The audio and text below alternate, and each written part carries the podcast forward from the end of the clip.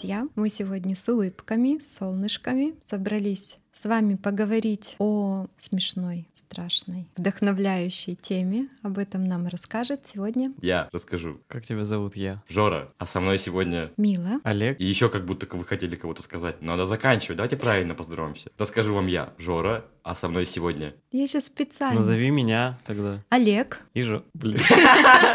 То есть мы с Милой один и тот же человек. Все, ладно, я думаю, все уже поняли. Эм, Здравствуйте. Да, здравствуйте еще раз. Сегодня мы пьем воду, которая досталась нам очень криминальным способом. Я обычно перед каждой записью покупаю воду на троих. А тут, оказывается, есть вода, которую мы могли все время брать. Я этого не знал. Ну ладно. И сегодня, прямо перед записью, я вспомнил, что воду я не купил ребятам. И пошел по местным барам и нашел бар «Есть опыт пить». Захожу туда, мне налили из-под крана, из-под фильтрованного крана бутылочку. И выдали стаканчики. Я спрашиваю, а сколько? С меня. Мне говорят, нисколько. Да. Вот, спасибо этим людям, есть опыт пить, вы лучшие. Вода в мире бесплатна, ведь должна быть. Все правильно. Да, но тебе пришлось заказать 10 литров пива. Нет, просто за тогда бесплатно ладно. мне ребята эти отдали. Молодые причем такие. Вы молодые, шутливые, вам все легко. Знаешь, тут паста. Пейте на здоровье. Не алкоголь только, не пропаганда. Итак, сегодняшняя наша тема — это триллеры 20 и 21 века. Ну, вы смотрели триллеры? Триллер один из моих любимых сюжетов, в принципе, в кино. Я расскажу вам про историю самого жанра, про мастера этого жанра, я думаю, вы поняли, кто это, и про создание одного из самых известных фильмов в этом жанре. Есть догадки? Нет. Психа? Хичкок? А, да, да. да. Хичкок? Да, все Окей. верно. Нет, давайте сделаем вид, что я вам не говорил. Олег, ты предположи еще раз. Хичкок? Зеленый слоник? Да, да. Итак, давайте разберемся, что же такое триллер. Триллером называют жанр кино и литературы, цель которого вызвать у зрителя чувство тревоги, страха или волнения. Это слово образовано от английского thrill, что переводится как трепет или острые ощущения. Сам термин триллер появился в 1880-х годах. Так стали называть детективные романы с напряженным сюжетом. Изначально этот жанр появился в литературе. Читали когда-нибудь триллеры? Ну, я думаю, что да, даже немало. Расскажи, какие ты читала. Я недавно прочитала, есть такой Харуки Мураками, а есть Рю Мураками. Так вот, Рю это э, японский писатель. Он пишет вообще в стиле триллера. Но что рассказывать, нужно почитать. Олег, а ты читал? Еще недавно я прочитала тоже такой триллер про маньяка. А это триллер? Это Олег говорит или что? Ага, про маньяка. Нет, рассказывай. Ну нет, там правда реально вот э, читала, и я все время мне хотелось книжку закрыть, потому что мне прямо было страшно. Там берется фабрика, тоже японская, и там работают люди по 12 часов. И вот сказано, что пропадает девушка какая-то, и где-то маньяк их ловит. И вот эти девушки в постоянном страхе, и в книжку читаешь, одна девушка пропадает, другая. Суть этой книги была в том, что одна девочка так сильно не захотела жить и захотела, чтобы этот маньяк ее нашел. Страшно было. Ну, реально страшно. Я даже боялась читать. То есть, возможно, так возможно. смешно было, я посмеялся. Так, ладно. Я читаю... Ну, вообще, мой любимый жанр, наверное, литературы, это как раз-таки триллер, но это начиналось все с детективов. Был период, когда я прочитал за год 90 с чем-то книг, и это было большинство книг из этого была книга Агаты Кристи, но постепенно я переходил на более не бульварное чтение, так скажем. Надеюсь, меня любители Агаты Кристи сейчас не захейтят. Эм, И я переходил на, ну, литературу, знаете, про, вот как сказала, маньяков, но это была художественная литература в целом. Сейчас я уже начинаю переходить на полухудожественную литературу, то есть где берется история какого-то реального маньяка, но с примесью, там меняют его имя, ну, вот подобное. Либо читаю уже просто документальную литературу про маньяков. Вот, например, недавно читал историю девушки, которой родители Фред и Розмари Уэст, это самые известные маньяки серийные в Британии. Очень интересно было про ее детство читать. Олег, ты в итоге читал? Я не особо люблю читать. Ты да, чё? я читал в жизни только одну книгу. Какую? Просто лучше нее. Над пропастью воржи. Ну да. Тоже, кстати, своеобразный триллер, там тоже страшненько. Итак, важнейшей фигурой, которая стояла у истоков триллера, конечно же, Альфред Хичкок. Альфред Хичкок или Альфред? Вот никогда не задавался этим вопросом, кроме сегодняшнего. Фредди. Фредди Крюгер, мастер саспенса. По сценарию его первого триллера «Жилец» главный герой убивал молодых женщин, блондинок. Опа. Прячемся. Мило, обернись. Никаких улик не было, а число погибших стремительно росло. Именно в этой картине так мастерски переплелись запутанный и интересный сюжет, который удерживает зрителя в напряжении. Смотрели? Нет. Нет. Я сегодня ночью хотел посмотреть, но что-то я уснул на начале. Хороший должно быть фильм. Хичкок, перепробовав профессии сценариста, художника кино и ассистента режиссера, наконец снял свой дебютный фильм, совместную англо-немецкую постановку «Сад наслаждений» в оригинале «The Pleasure Garden» 1925 года. На предварительном студийном просмотре Майкл Белкон, в дальнейшем продюсер Хичкока, заметил, что по своим блестящим техническим качествам картина напоминает скорее американский, чем европейский фильм. Напоминаю, что Хичкок британец. Фильм в Британии снимали, да? Не, не в Голливуде. Это если первый фильм, Олег. Хичкок стремился к этому сознательно, и уже после первых нескольких работ был признан одним из ведущих мастеров английского кино, тогда только зарождавшегося. За еще одной англо-немецкой картиной «Горный орел» The Mountain Eagle 1926 года последовала лента «Жилец» The Case of Jonathan Drew 1926 года, в которой Хичкок впервые обратился к жанру триллера и использовал для развития сюжета прежде всего визуальные средства. Олег куда-то смотрит за мою спину, я не понимаю, что это. Светодиодная лента, видели, как цвет меняет? Давайте обсудим RGB Это ленту. так У меня недавно RGB лента сломалась, которая работала очень долго. Я плюнул на нее и вообще не буду ее трогать. А это тут. А недавно на меня картина ночью упала. Полтергейст. Давай не пугай, а то теперь Да, начнут тут как-то уже духи страшно летать. становится. Переходим к истории создания самого известного фильма в жанре триллера. Мы вроде вначале обсудили, что это за фильм. Фредди Да. Меркьюри. Да, все верно. Фильм «Богемская рапсодия» тысяча... Серьезно? Ты? Просто все Я поверила же. Альфред, Фредди, Крюгер, Хичкок, Меркьюри. Фильм «Психо» 1960 года – это экранизация одноименного романа американского писателя Роберта Блоха. Вспомним для начала одну из самых знаменитых цитат Хичкока. Для меня единственный способ избавиться от своих страхов – снять о них фильм. Я не знаю, зачем я тут статус сейчас сказал, давайте я ее в конец, если что, перепишу, просто пока можете о ней забыть. Перейдем к началу производства ленты. Альфред Хичкок анонимно купил права на экранизацию книги у ее автора за 9 тысяч долларов. Причем постановщик старался выкупить все экземпляры книг, чтобы как можно меньше зрителей узнали про концовку романа ранее, чем выйдет его экранизация. В основе сюжета этого психологического романа лежит реальная история известного маньяка Эда Гина, многие элементы которой были в точности описаны автором, особенно взаимоотношения главного героя с матерью. Как вам то, что он выкупил все права на книгу? Просто начал книгу выкупать, Ну, просто одержим идеей человек был. Он, он боролся со страхами. чтобы никто не прочитал Да, книгу и чтобы зато никто у испугался. него не забрал то, что ему хочется самому. То все было Так ему. он тогда наоборот боится. Боится, так он и борется. Так он не борется. Решение сэра Хичкока снимать психа на черно-белую пленку выглядело со стороны немного странным, ведь режиссер к тому времени мог спокойно, без всяких проблем, позволить себе съемки и в цветном формате. Причин для этого было несколько. Это и желание сэкономить на бюджете, который составил в итоге почти 8 807 тысяч долларов. А ты Точнее, сказал, сэр Хичкок его в рыцаре посвятила королева? его просто называют сэр. А. Я не знаю. А, потому что он британец, почему же еще? Нет, сэр — это титул, который королева, по-моему, дарует. 807 тысяч долларов составил бюджет. Это и нежелание постановщика делать фильмы слишком кровавыми. Это и усталость Хичкока от съемок в масштабных проектах со звездами в главных ролях. Во время съемок и постпродакшена Хичкок прибегал к разным техническим ухищрениям. Самым характерным из них является сверхкороткий монтаж крупных и сверхкрупных планов, позволяющий лучше передать страх жертвы во время нападения. Ну, это культовая сцена, да? Да, в душе. На создание, казалось бы, простенькой, но знаменитой сцены убийства в душе ушел, оказывается, не один день, а целая неделя. Съемки проходили с 17 по 23 декабря 1959 года. И ни один труп был вывезен из этого душа. А ты это снимала, да, эту сцену, оказывается? Я стояла рядом. Семь дней, семь трупов. Теперь мы знаем Каждый раз секрет. что-то Амилию узнаем. Она рецепт пирожков знает, что такое опиоиды. Причем сам Энтони Перкинс, исполнитель главной, главной роли в «Психо», А. в съемках этой сцены даже не участвовал, так как он находился в то время в Нью-Йорке. Он хотел жить. Его рука участвовала, которую он оставил. Стоит ли нам делать спойлеры? Мы можем сделать небольшой. Ну, фильму уже сто лет. Кто хотел, я думаю, тот Ну посмотрел. давайте сделаем небольшой дисклеймер. Внимание! Сейчас мы расскажем вам концовку фильма, поэтому те, кто хотят посмотреть еще фильм и не знают его, Если вам не, хот- не хватило ста лет, Выключайте чтобы звук. посмотреть. перемотайте чуть дальше. Я думаю, на монтаже, может, я добавлю тайминг. Была ли рука? Ну, Энтони Перкинс — это как раз-таки убийца. Это Гла- понятно. Главный герой Он оказался убийцей. Он играет хранителя мотеля этого, и он убийца. Хотя он все время говорит, что это его мама. Ну ты все рассказал. Мы Так же, а мы же- чего дисклеймер предупредил. был? мы же Мы- не должны раскрывать все Ладно, секреты. Мила, мы должны Мила, ты перемотай немножечко на дальше, хорошо? Ты пере- перемотай там мотаю. немножко. Поэтому, хотя он в фильме как будто бы и убивал, на самом деле его даже на съемках этой сцены даже не, не было, так как он находился в то время в Нью-Йорке. Звук ножа, разрывающего человеческую плоть, воссоздали, разрезав дыню, а в качестве крови использовался шоколадный сироп. И всего у этой сцены было около 90 склеек при монтаже. А,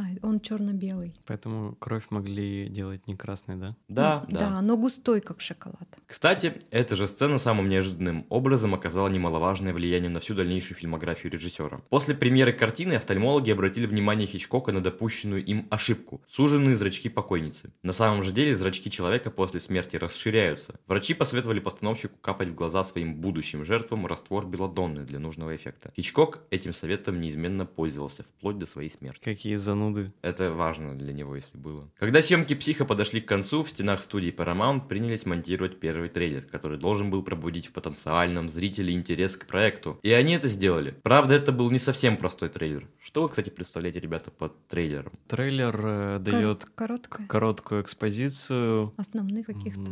Да, частичку основного действия и незадолго до развязки. Ну и, соответственно, лучшие моменты показывает, но не полностью. Это был не совсем стандартный трейлер. Точнее, не со стандартным набором интересных сцен, сведенных в 2-3 минуты. То есть трейлер это обычно нарезанные сцены из фильма под музычку, под динамичную. Мгм. А в этом трейлере мы видим самого Хичкока, который проводит для зрителей экскурс по мотелю и дому Бейтсов и невозмутимо пересказывает, пусть и не весь сюжет, но очень важные детали, допуская спойлеры. Хичкок троллит зрителя специально... Нет. Хичкок пранкует зрителя специально, делает все так, чтобы оттолкнуть зрителя от просмотра его новой работы или испортить ему впечатление. И делает это он аж целых 6 минут. Премьера «Психа» состоялась шест- 16 июня 1960 года. Первые отзывы критиков были смешанными, однако высокие кассовые сборы убедили журналистов пересмотреть свои взгляды на картину. В результате фильм все-таки получил всеобщее одобрение. Также четыре номинации на «Оскар», включая категории «Лучшая актриса второго плана», «Лучший режиссер», «Золотой глобус», «Лучший художественный фильм». Вот тебе самому что понравилось? А, То, что страшно, то, что закрученный сюжет, или в принципе тебе Хичкок как режиссер, вот как он это все снимает, понравилось? Вот тебе лично как зрителю. Мне нравится в целом, как Хичкок снимает. В наше время фильм смотрится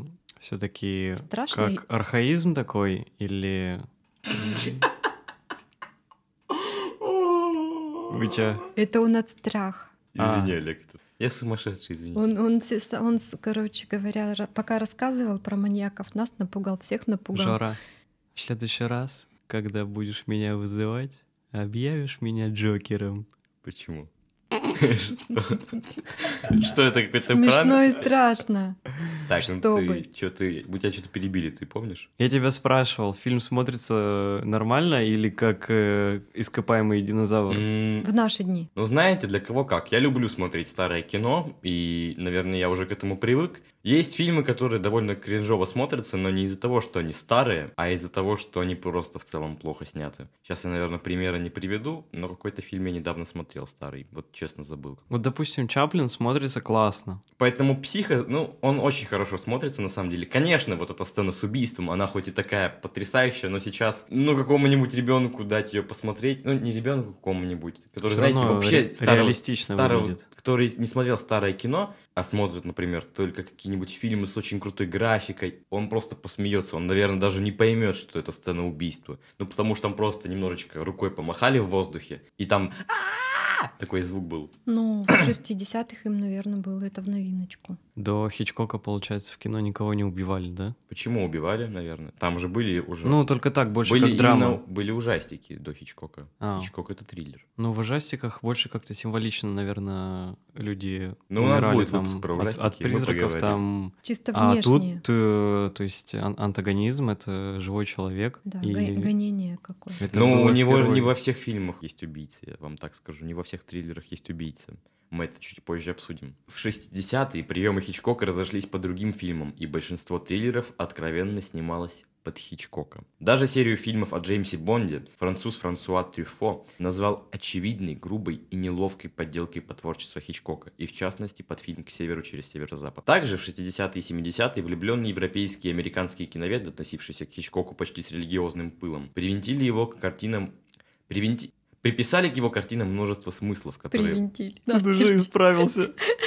Нет, привинтили. Присобачили его к его картинам множество и смыслов, которые он и не думал в них вкладывать. Известно, что на старости лет Хичкок написал за внучку, учившуюся в киношколе, сочинение о собственном фильме «Тень сомнения», и внучка получила тройку, потому что не раскрыла всего, что якобы содержится в картине. При этом, если сегодня смотреть его фильмы свежим взглядом, многие покажутся устаревшими и не очень страшными. Но если они и умерли, то как зерно, из которого вырос новый кинематограф. Хичкоку удалось стать одним из немногих режиссеров суперзвезд, одно имя которых могло заманить в кинотеатры миллионы миллионы людей. Ну да. Ну, конечно, он же не обязательно должен был сделать что-то, что будет смотреться актуально и через тысячу лет. Он был новатором, а новаторы не могут сразу все приемы, все возможные там э, постановки кадра, приемы монтажа предугадать, предвосхитить. Ну, как раз, Но мне многое кажется, он изобрел. наоборот. Да, именно изобрел. То есть вот талантливые люди, вот они в плане того, что они как раз на будущее Но работают. все на свете ты за раз не изобретешь. Даже таблица Менделеева изначально не такая была большая. Ну вот он что-то смог такое продвинуть вперед. Давайте теперь обсудим, чем же отличаются триллеры от ужастиков и детективов. Давайте.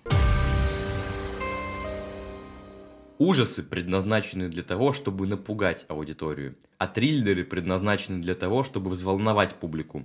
Фильмы ужасов порождают страх, отвращение, ужас, А триллер Неуют. хочется спрятаться, убежать. А триллеры создают напряженность, волнение, удивление, предвкушение и тревогу. Страх – это, конечно, характерная часть триллера и ужастика, но по-разному воплощается. В хорроре используют персонажей и ситуации, которые сами по себе страшные, сморщенный когтистый Фредди Крюгер или полный город зомби. А триллер отличается более реалистичной подачей. Триллер – это художественное, в том числе и литературное произведение, в котором есть загадка и которое обязательно вызывает у читателя или у зрителя ощущение тревоги или страх. В отличие от детектива или боевика, у триллера нет явных жанровых рамок. Теперь я даю слово вам. Мы как раз закончили, как раз закончили разговор на том, что триллер может перемешаться с другими жанрами, да?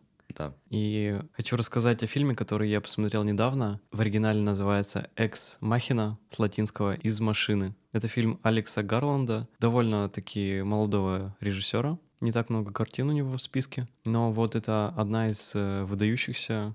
А, немного о сюжете фильма. Главный герой работает в компании и проходит конкурс на должность э, тестировщика у одного загадочного миллиардера. И вот э, настает день, и он узнает, что победил, и отправляется в командировку на отдельный остров, где живет миллиардер. Он какой-то невероятный IT-гений и разрабатывает тайное, секретное какое-то... Ну что-то он... Изобретение какое-то. Изобретение секретное разрабатывает. И вот главный герой прилетает на вертолете на остров, то есть остров полностью изолирован от мира. Кстати, этого миллиардера играет такой интересный актер, которого я всегда очень рад видеть за его такой какой-то строгий злой взгляд, но при этом он таких добродушных всегда героев играет. Это Оскар Айзек. Главного героя играет, забыл имя, это сын Брэндона Глисона, такой рыжий молодой человек. Я? Жора, ты Глисон?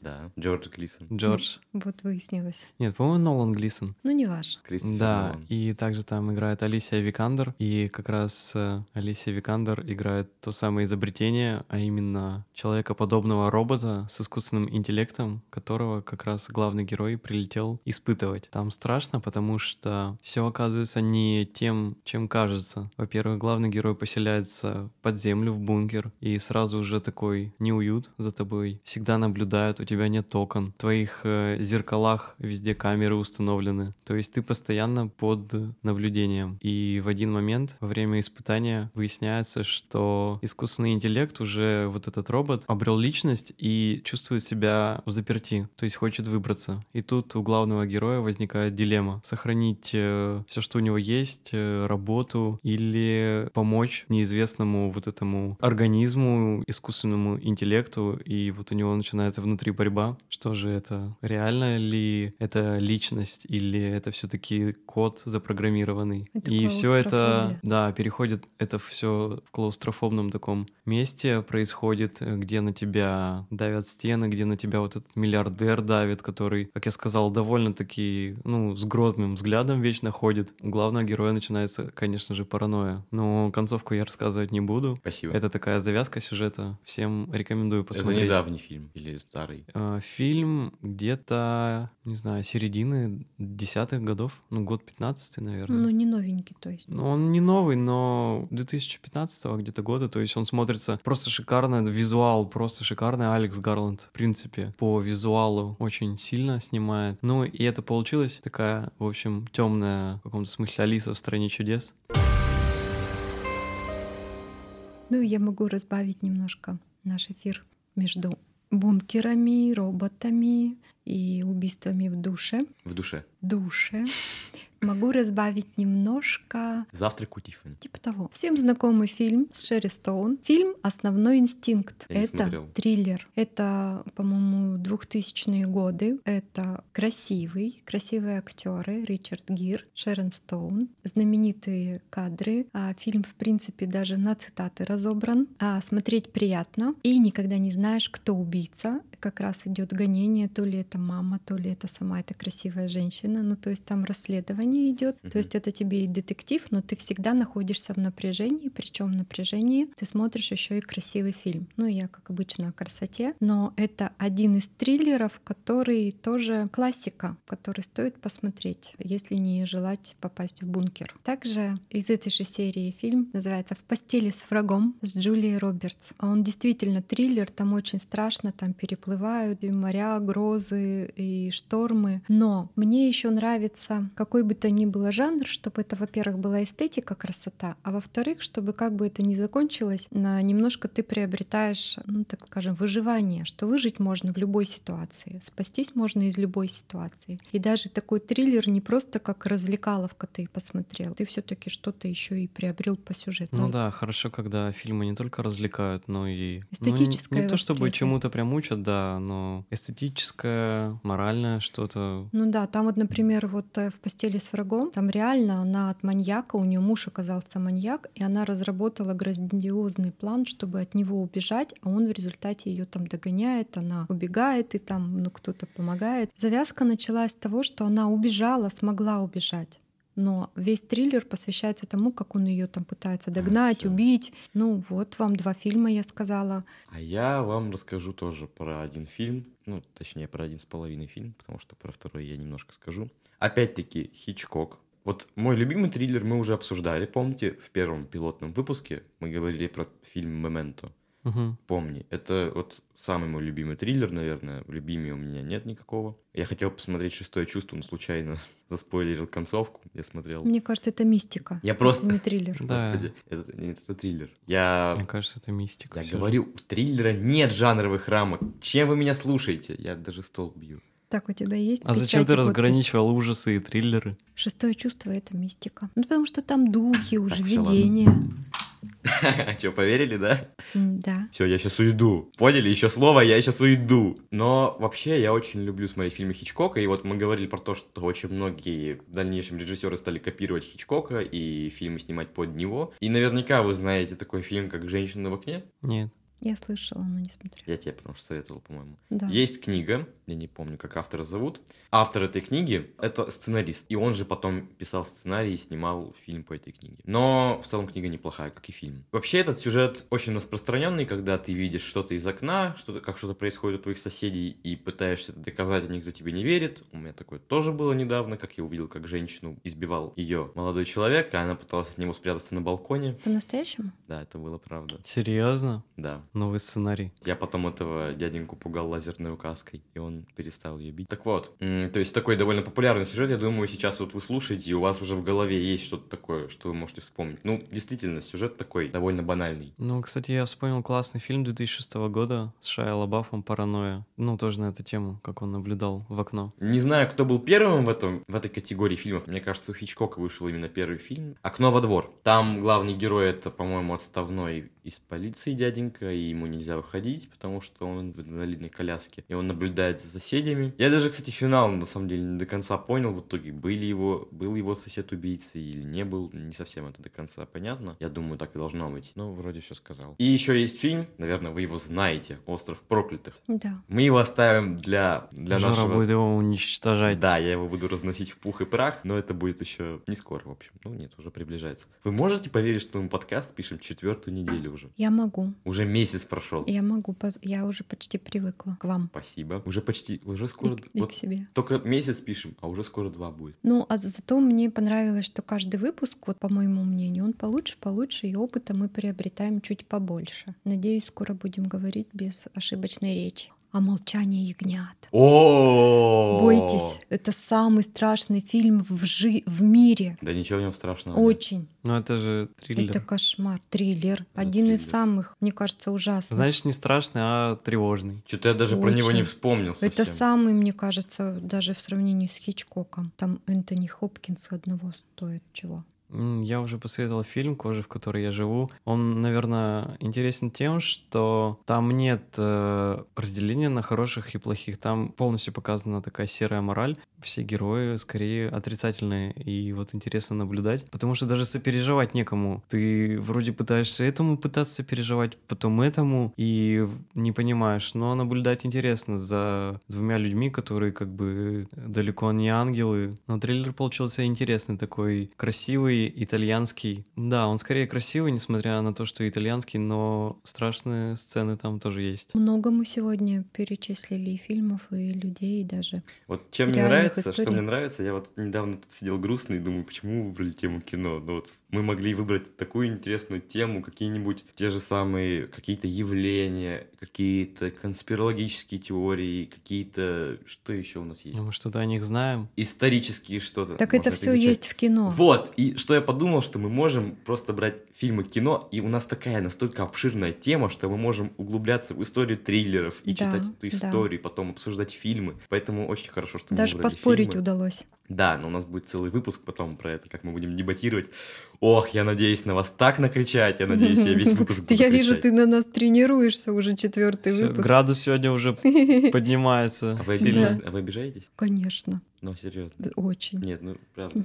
Подожди, пока у нас конечно, накипит. Ну что ж, Я с давайте вами дружу. Давайте прощаться тогда. Не забудь меня перебить, Мила. Итак, с вами сегодня был подкаст Кинопленка. Выходим мы на Уже четвертый раз. Не забыла перебить. Я ей сказал то, чтобы она забыла, чтобы она не перебивала Не, не, меня. мне тебя не забыть. Приятно. Выходим мы на Apple подкастах, Саундстриме, Spotify. Я настрою, Олег, потому что, кажется, там надо вручную это делать. Castbox, ВК подкасты нас приняли к себе, Яндекс Музыка. И, конечно же, не забывайте подписываться на группы ВК, Да, чтобы не там- пропускать новые выпуски. Да, и не пропускать фотографии нас, хорошеньких, и фотографии футболки Олега. Ну, чтобы вы могли прочитать надпись. Да, пасхалка оставлена ВКонтакте. Что сегодня у Олега на футболке написано, мило? А, конь Хорошо. красный. Ладно, все, давайте. Э, С вами были сегодня Олег? Да я скажу Олег, ты скажешь Мила, она скажет Джура. А! Мы же не договаривались об этом. Ну давай. Сегодня с вами были Олег. Мила. Жора, спасибо, что рядом с нами. Кто? Все. Вон того живого мертвеца забыла. Бежи отсюда! Я хотела тебя за... Напугать.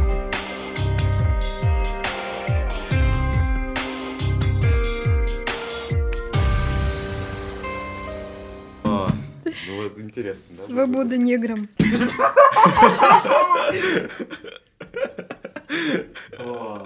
Интересно.